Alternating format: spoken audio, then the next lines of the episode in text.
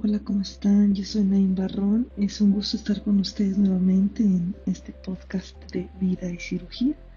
El día de hoy quiero platicar con ustedes una nota, una nota histórica que habla del bocio en México y esto en relación con nuestro podcast hecho previamente.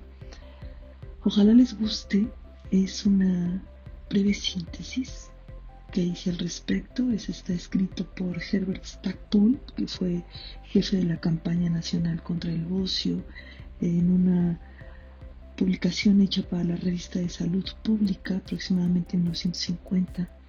Él lo escribe y bueno, me ha fascinado y por eso quiero compartirlo con ustedes. Algunas partes, casi todo, es un extracto.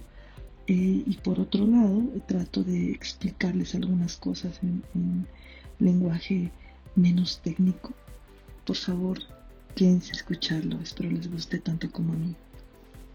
En México, igual que en otros países, para tratar el bocio y en diversas épocas, se ha empleado magia, medicamentos y cirugía.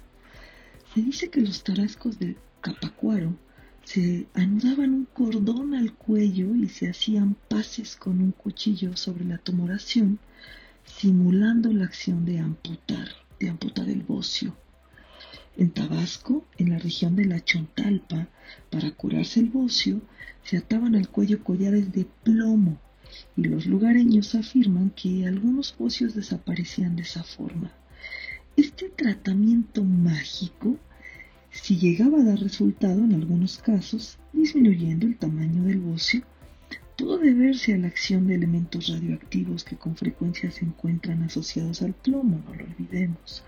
Por otra parte, los aztecas recurrían a collares de Xochitl, Mirtus pimenta, para tratar afecciones del cuello entre las que probablemente se contaba el bocio.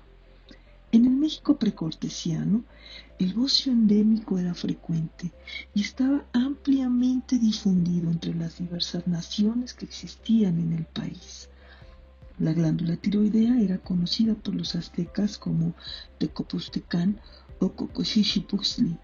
Es natural que el bocio endémico haya hecho su aparición en la época colonial ya que es un padecimiento estrechamente ligado al medio ambiente y los conquistadores no contaban con los medios para haber modificado radicalmente la alimentación y la procedencia de los alimentos entre las comunidades indígenas ociosas que pudieran haber determinado cambios radicales en el aporte de yodo o en la presencia de agentes bociógenos en la alimentación. En América del Sur, existe la referencia de que los primeros exploradores de la Nueva Granada se sorprendieron al ver en los márgenes del río Magdalena a indígenas con grandes bocios, gordos y apáticos, de movimientos lentos, que pasaban el día durmiendo. Por lo que hacia el altiplano peruano, los indígenas bociosos se encontraban tan degenerados, retrasados, cretinos y sordomudos que fue necesaria la intervención de Fray Bartolomé de las Casas ante el Papa Pablo III para que los misioneros los consideraran hombres y consintieran en evangelizarlos. Leído textual. Aquí yo quiero hacer un paréntesis para explicar rápidamente a qué se le conoce como cretino o concretinismo. Es una persona que cursa con una enfermedad asociado a un déficit permanente en su desarrollo físico y que se acompaña también de deformidades en el cuerpo y retraso mental. Esta enfermedad se debe a la ausencia o destrucción de la glándula tiroides durante la etapa fetal. Esta ha sido la primera parte de tres en que dividiremos este texto fascinante que habla sobre el bocio en América.